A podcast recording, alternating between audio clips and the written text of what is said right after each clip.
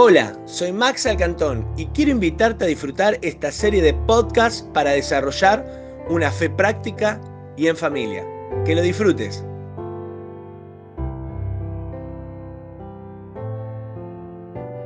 Si miro la tierra, no voy a encontrar el cielo. La tierra y el cielo se mueven de manera diferente.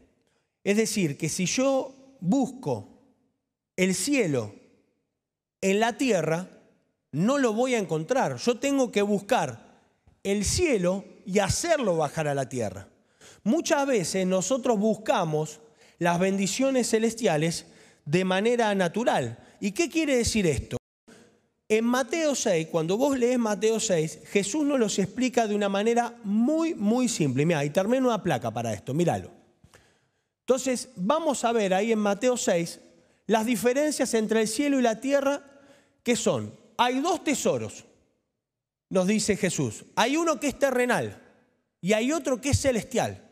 Hay personas que gastan su vida y hasta sacrifican su familia por los tesoros terrenales, que es todo lo que tiene que ver con los que lo hace sentir bien, grande, y buscan y dejan su vida por lo efímero, por lo que va, se va a perder. Pero hay otros que dejamos nuestra vida por los tesoros celestiales, que no se pierden jamás, porque Cristo los guarda con su poder. Después dice Jesús un poquito más abajo que hay dos condiciones de vida, estar en luz o estar en tiniebla. Y Jesús dice, el ojo es la lámpara del cuerpo. Si tu visión es clara, toda tu vida disfruta de la luz. Pero si tu visión es oscura, toda tu vida va a estar en oscuridad. ¿Qué quiere decir eso? Si hay luz en tu vida, si vos buscas al Señor, si vos buscas el cielo, vos te vas a mover con los principios celestiales. Va a haber luz en cada paso que des, en cada pensamiento que tengas, en cada palabra que saques. Ahora, si vos te moves en tinieblas, vos te vas a mover con tu fuerza. Moverse en tinieblas no quiere decir solamente moverse en pecado. ¿eh? Eso, eso sí también es moverse en tinieblas, sino es moverse por tu propia voluntad, moverse con tu propia fuerza. Y por último va a decir que en el mundo hay dos señores. En tu vida va a haber dos señores. Muchas gracias con la placa. Y este es en el único momento donde Jesús le da un título de señorío a alguien más que no sea el mismo. Y va a decir, vos podés tener como Dios a las riquezas o al Señor. En tu vida puede gobernar el materialismo, los títulos, el reconocimiento, el aplauso o puede gobernar el cielo. Así que una vez que tenemos claro esto, nosotros nos podemos meter en Mateo 6:25, que no lo pasé, pero yo te voy a decir lo que dice. Dice literalmente así, por eso les digo, después de que dice todo esto, dice, por eso les digo, no se preocupen por su vida, que comerán o qué beberán, ni por su cuerpo, cómo vestirán. Es decir, si yo no entiendo la antesala, no voy a poder entender una pequeña palabra que es por eso les digo. Es como decía Leandro, ¿qué hay dos vidas? No.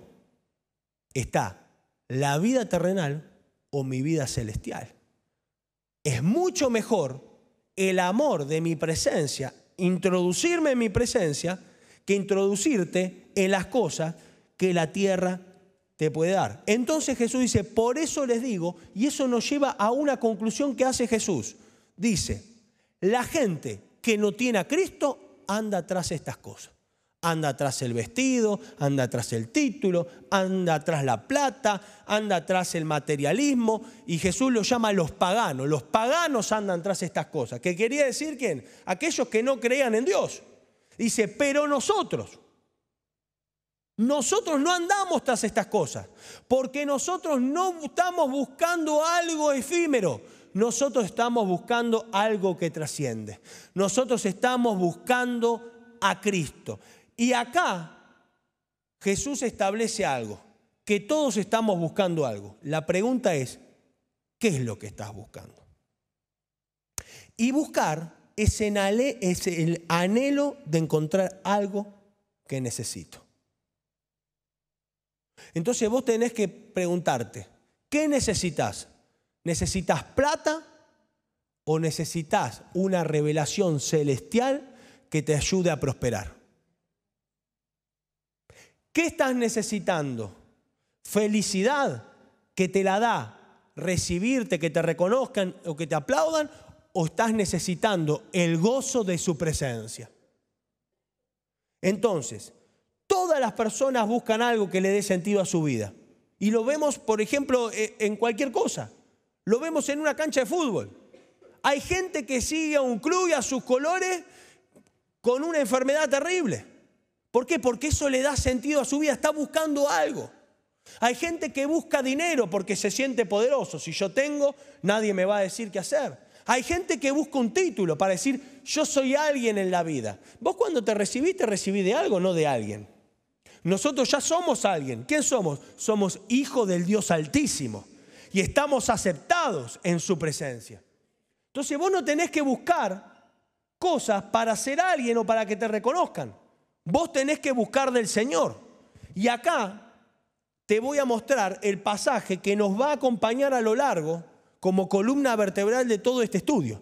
Y mirá, y es Mateo 6, que, Mateo 6, 33. Eh, Más bien, busquen primeramente el reino de Dios y su justicia, y todas estas cosas les serán añadidas. Nuestra búsqueda debería dirigirse a lo eterno, a lo trascendente. Pablo escribió y dijo, sigo adelante esperando alcanzar aquello por lo cual he sido alcanzado. Y a mí me impactó esto, porque fuimos alcanzados para disfrutar de su vida en nuestra vida. Es decir, que mientras que vivo, lo disfruto en mi diario vivir disfruto de su presencia. Yo no disfruto de su presencia cuando vengo a una reunión solamente. No disfruto de su presencia cuando me pongo una prédica, cuando pongo una alabanza. Yo puedo disfrutar de su presencia mientras que voy corriendo, mientras que voy en colectivo, mientras que me estoy tomando un café, mientras que lavo los platos, porque yo he sido alcanzado. Es decir, he sido buscado por Él primero para disfrutar de su vida en mi vida. Qué extraordinario, Señor. Y eso es algo maravilloso. Porque ¿qué quiere decir eso? Es poner primeramente el reino de Dios y su justicia. Vos y yo fuimos alcanzados para buscar primeramente qué? El cielo y su justicia. ¿Y qué quiere decir eso? El cielo es el gobierno pero su justicia es su gobernante, Cristo. Vos y yo fuimos alcanzados para anhelar encontrar aquel que tanto necesitamos. El gobierno de su poder, el cielo, pero a su gobernante, a Cristo. Qué maravilloso, ¿no? Entonces, cada vez que yo busco al Señor, algo de Cristo se añade a mi vida. Cada vez que vos buscás en tu oración, en tu intimidad diaria, en tu lectura, cada vez que estás acá, algo de Cristo se te añade. Qué impresionante, ¿no? Cuando hacemos que el cielo baje a la tierra y conectamos nuestro espíritu con su espíritu, algo de Él crece en mí. Por eso vos de repente te das cuenta que ahora sos más paciente.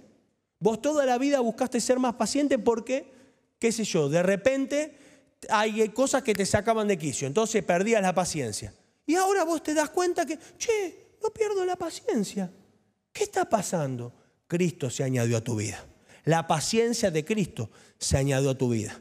Ahora vos antes te quebrabas por cualquier cosa. Me acuerdo una persona que, me contaba, me dice, vos sabés que desde chiquita me torturan con que soy muy llorona. Me dicen de todo, no lloré más, mira, llorás por cualquier cosa. Pero ¿sabés qué? Ahora no lloro por cualquier cosa. Toda la vida intenté no llorar por las cosas que me pasan, pero ahora no lloro por cualquier cosa.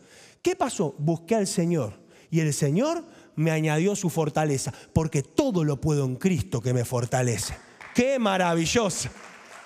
¡Qué impresionante! ¿Cuántos de los que estamos acá, levánteme la mano, intentaste mejorar tu vida mil veces y te duró nada? A ver, un par de semanitas y después volviste a viejos hábitos. ¿No es frustrante eso? ¿Cuánto nos hemos frustrado tratando de cambiar? Es que vos no cambiás. Vos tenés que ser transformado, vos tenés que ser mudado de tu vieja naturaleza a su nueva naturaleza. Porque somos criaturas nuevas en Cristo. Pero en Él, no en nosotros. Y eso es algo que tenemos que ir cada día. Y vos sabés que el otro día aprendí algo nuevo. Cada vez que vos buscas de Cristo, ¿sabés qué pasa? Lean, eh, Cristo te da una pieza de rompecabezas. Y vos empezás a ver el reino. Cuando vos arrancás, tenés poquitas piezas. ¿Cuántos armamos un rompecabezas alguna vez? Y vos viste que empezás por los bordes. Dice, acá seguro que es, porque es un borde. Y después vas metiendo. Y vos decís, ¿esto qué es? ¿Un ojo? ¿Esto qué es? Una, una nube hasta que vas teniendo más fichas, vas encontrando la ficha y empezás a ver un panorama más grande. Tu búsqueda te hace ver un panorama más grande de Cristo. Y cada vez que vos lo buscás, más de Cristo se te añade a vos y el Cristo glorioso y victorioso se hace tan grande en tu vida que nada te puede detener. Qué extraordinario, ¿no? Qué maravilloso, gracias Señor. Ahora, mira esto. Eh, levanta tu mano al cielo y decí conmigo, si disfruto de Cristo, se me añade lo que necesito. Ahora, nosotros hemos mal entendido eh, lo que es nuestra relación con Dios. Nosotros pensamos que nuestra búsqueda con Dios es para solucionar problemas. A veces lo buscamos para que se nos solucione un, un drama que tenemos, ¿sí o no? Hemos buscado a Dios para que nos aumente el sueldo. Hemos buscado a Dios para tener una casa, para tener un auto, para que se nos arregle la relación con no sé quién, porque he perdido el matrimonio, porque y hemos mal entendido nuestra relación con el Señor. Porque nuestra búsqueda con Él no es para que nos dé cosas, sino para que Él se dé a sí mismo. Nuestra búsqueda con Dios, y te estoy soltando algo profundo del reino, nuestra búsqueda con el Señor, por favor présteme atención allá en internet también, nuestra búsqueda con el Señor es para que se nos dé lo más vital que nosotros necesitamos. ¿Y sabes qué es lo más vital que necesitamos? No es comida, no es bebida. Porque acá dice, no se preocupen ni por lo que van a comer ni por lo que van a vivir. No es vestido. Porque acá dice, no se preocupen por el vestido. ¿Sabes qué es lo más vital que necesitamos? Y ya te lo dije, vida. Y Cristo ha venido a darnos vida y vida en abundancia.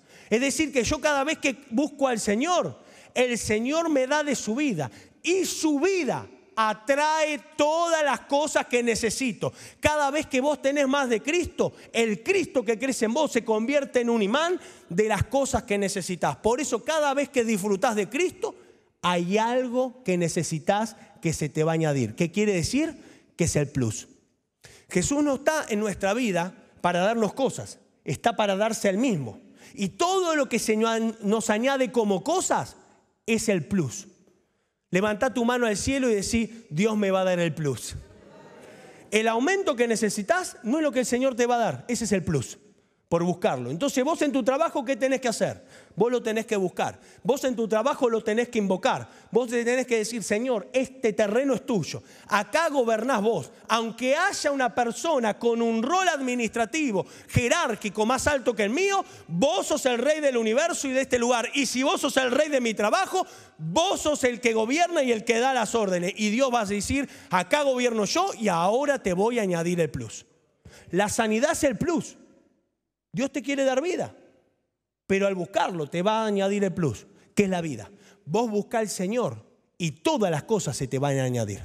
Porque dice su palabra, si nos ha dado a su Hijo, ¿cómo con Él no nos dará todas las cosas? Ahora, nosotros nos hemos confundido, querida iglesia. Tenemos a Cristo. ¿Y qué hicimos? Vamos a buscar las cosas. No, vos no tenés que buscar las cosas, vos tenés que buscar a Cristo.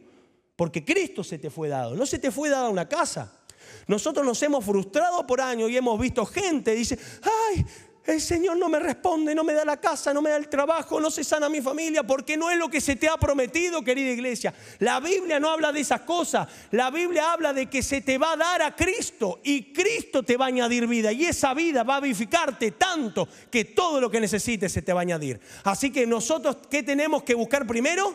el cielo. Tenemos que buscar el gobierno de Dios, tenemos que buscar su justicia. ¿Quién es su justicia? El gobernante celestial. Cristo sentado en el trono como redentor de nuestra vida. Amén. Dale un fuerte aplauso al Señor. Gloria a su nombre. ¿Por qué te fijas en la astilla que tiene tu hermano en el ojo y no le das importancia a la viga que está en el tuyo? ¿Cuántos conocemos este pasaje? Qué impresionante, ¿no? Y a veces qué poco lo aplicamos. A veces estamos viendo más qué hace el de al lado que lo que hago yo. A ver cuánto busca el otro, a ver cuánta experiencia tiene, a ver cuánto Dios lo bendice. Y mientras que siga mirando a los demás, dejaré de ver a Dios y lo que Dios quiere hacer con mi vida. Vos no tenés que mirar a los demás. Hasta como pastores y como líderes nos ha pasado eso. Porque el otro enciende tu carne. Y nosotros tenemos que morir a esa carne. A mí me ha pasado muchas veces que como pastor daba, le decía algo a alguien y le pedía algo y no lo hacía. ¿Y eso qué, pasaba? Me quedaba mirando que no lo hacía. Digo, ¿cómo no puede hacer que, no lo haga? Le pedía, ya se ve o no lo hace. ¿Y eso qué te enciende? Te enciende la carne. Y a vos más que la paloma te bajaron los caranchos. Y lo querés reventar. Y si cuántas veces le tengo que explicar las cosas. ¿A cuántos les ha pasado eso? Alabado sea el Señor, a la cruz todos hoy, ¿eh? Porque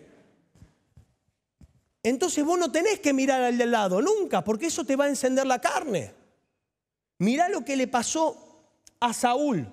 David, ¿se acuerdan de David? David llegó al campamento de los israelitas, que estaban siendo atemorizados por Goliat, un gigante de casi tres metros, con una espada enorme. Y todos los días salía y gritaba, a ver quién se hace el macho de acá de Israel. A ver quién, a ver quién me enfrenta. Hagamos guerrero contra guerrero. Y el que gana, listo. Y nadie lo enfrentaba. Hasta que cae David. Y David dice, ¿quién es este incircunciso que se atreve a desafiar a los escuadrones de Jehová? Entonces, mira qué interesante la pregunta que hace David, ¿quién es este incircunciso? ¿Quién es este que no tiene pacto? Nunca te atemorices ante nadie ni ante nada que no tenga un pacto con el Señor. Vos y yo tenemos un pacto de amor y en su amor Él pelea las batallas por nosotros. Y cuando Él pelea, siempre hay victoria en el nombre del Señor. Ahora, David lo enfrenta a Goliat y lo revienta, lo mata. David es un símbolo de Cristo en esta historia. Porque David llegó enviado por el Padre al campamento y voluntariamente se entregó para la pelea. Jesús fue enviado por el Padre a la tierra y voluntariamente se entregó a la pelea con la muerte y la ganó.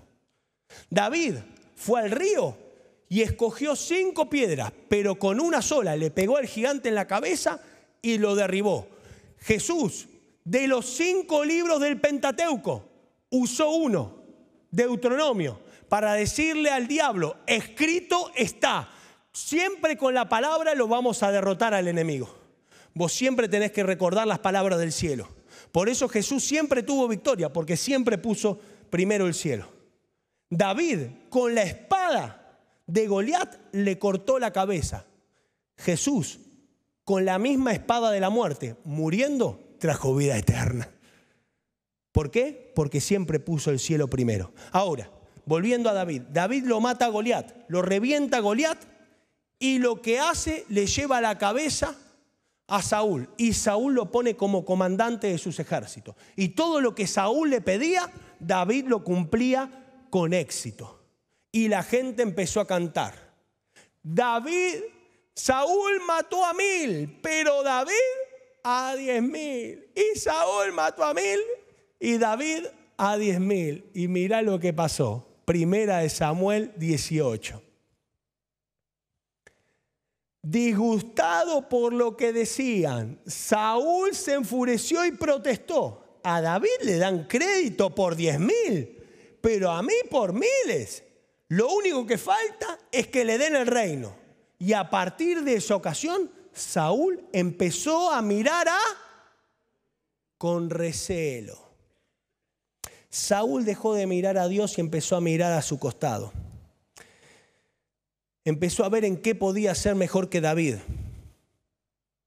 Empezó a competir. Y la competencia es una clara señal que todavía estamos en la carne. Porque nosotros no tenemos que mirar a nadie para crecer en Cristo. Al único que tenemos que mirar es el autor y consumador de nuestra fe, Cristo Jesús. Cada vez que yo compito y miro a alguien, caigo en el mismo error que cayó Caín. Caín trajo una ofrenda equivocada y después se puso a mirar a Abel y por el celo que tuvo con Abel, lo terminó matando. Ahora, si Caín hubiese mirado a Dios, hubiese traído una ofrenda mejor que la de antes. Vos cuando cometas un error, no mires al del lado. O cuando hagas algo, no mires si el otro lo está haciendo mejor o si vos lo hiciste peor. Vos mirá a Cristo, porque tu tarea en este mundo es traer gloria a Cristo, es que haya aumento de Cristo en el cuerpo, es que haya aumento de Cristo en tu vida. No competir contra el otro. No es, ay, a ver quién toca mejor, a ver quién hace mejor el equipo, a ver quién tiene más gente. Eso, eso es para los que no tienen a Cristo. El mundo compite contra otros.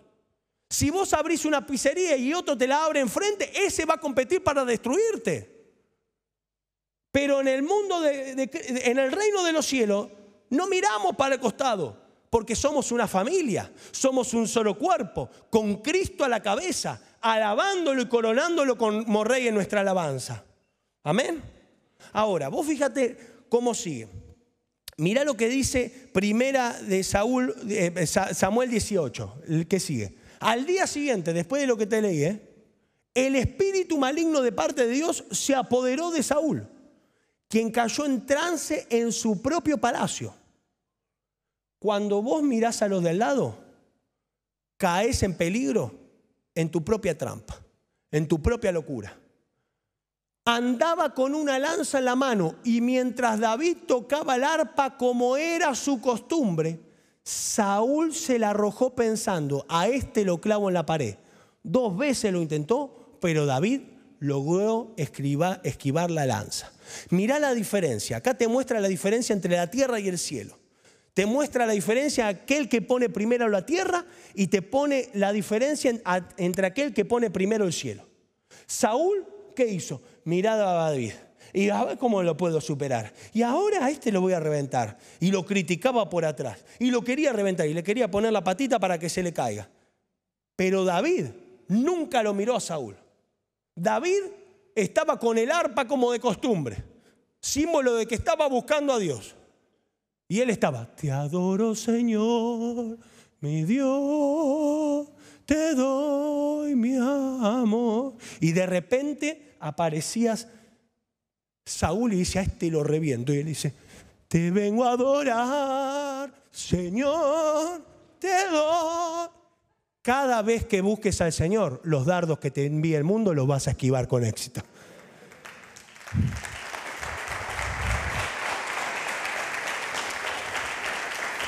Si hay dardos de este mundo que te están golpeando, es porque miraste para el costado y dejaste de mirar a Cristo. Él como de costumbre. Y si vos lees un poquito más atrás en la historia, lo vas a encontrar a David cuidando a las ovejas. ¿Y sabés qué hacía con las ovejas cuando no tenía nada? Buscaba al Señor. Y ahora cuando era el comandante de los ejércitos de Saúl, ¿qué hacía? Buscaba al Señor. Y cuando Dios lo llevó a ser rey, ¿sabes qué hizo? Buscaba al Señor. Cuando no tengas nada, cuando tengas más o menos, o cuando tengas mucho, busca a Dios. Porque Dios va a ser el éxito que siempre vas a tener por delante.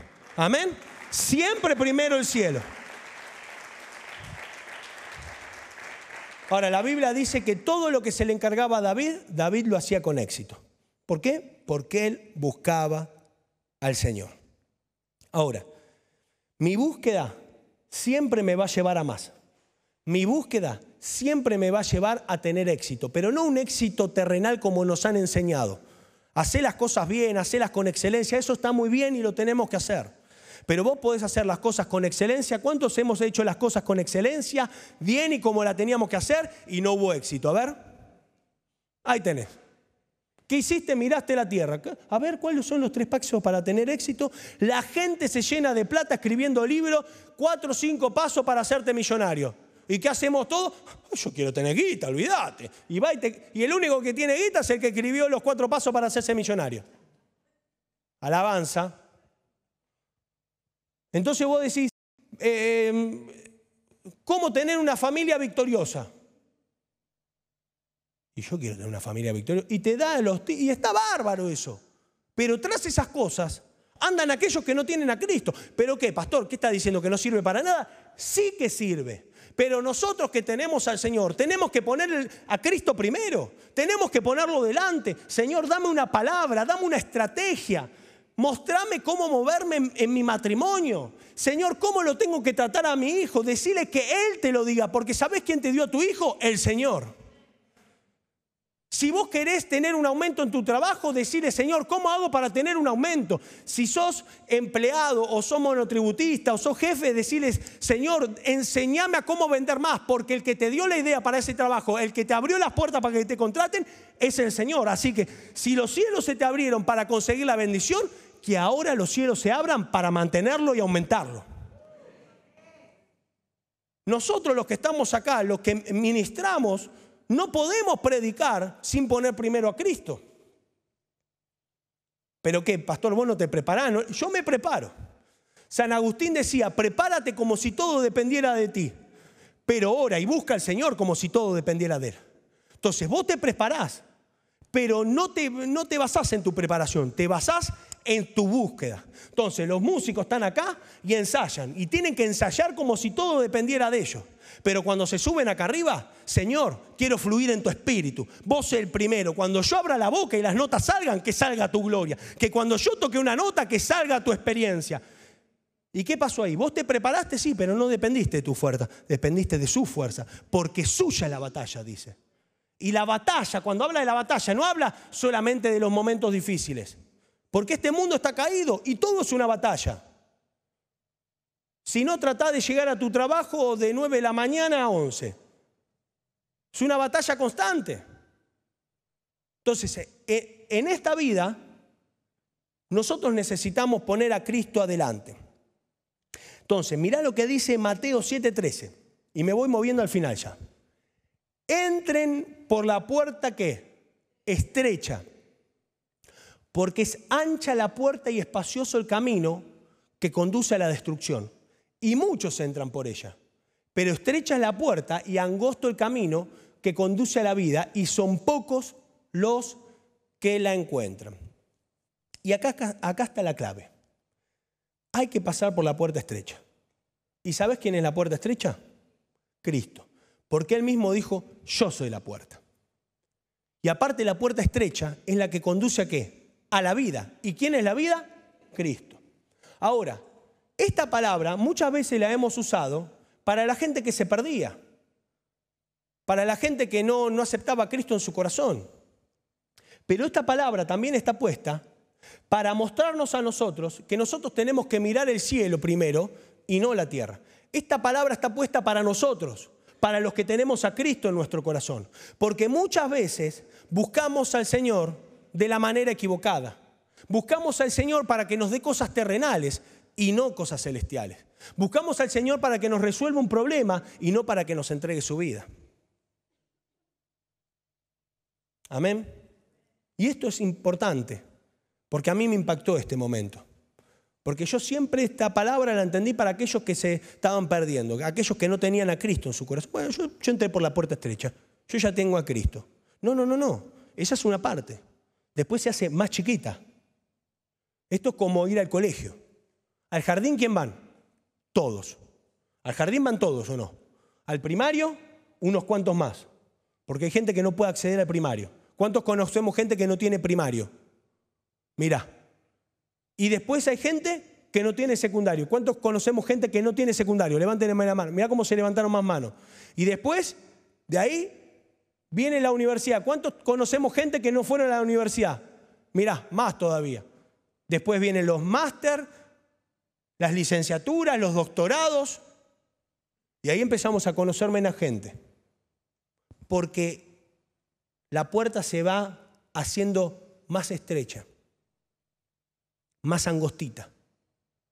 Y la pregunta es, ¿por qué son pocos los que encuentran esa puerta? Porque la buscan de forma equivocada o directamente no la buscan. Por tanto, todo el que me oye estas palabras y las pone por práctica es como un hombre prudente que construyó su casa sobre la roca. ¿Sabes qué es buscar a Dios? Es cada día oír su voz y obedecerla.